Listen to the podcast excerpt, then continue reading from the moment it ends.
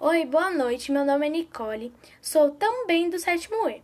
As vantagens e as desvantagens do Cerrado é o segundo maior bioma da América do Sul, ocupando uma área de 2 milhões de quilômetros, cerca de 22% território nacional.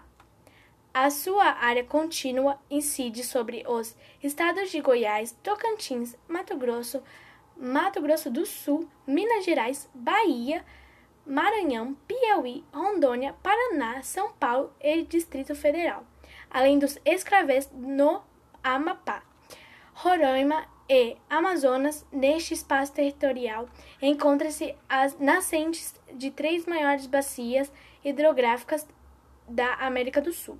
Amazônica, Tocantins, São Francisco e Prata, o que resulta em um elevado potencial aquífero e favorece a sua biodiversidade. Há uma série de vantagens e desvantagens na construção de barreiras para a geração de energia a partir das hidrelétricas. Podem destacar ainda as suas hidrelétricas não contribuem para a geração de poluentes na atmosfera. Exemplo, as termoelétricas. Então, espero que vocês tenham gostado da nossa apresentação. Boa noite!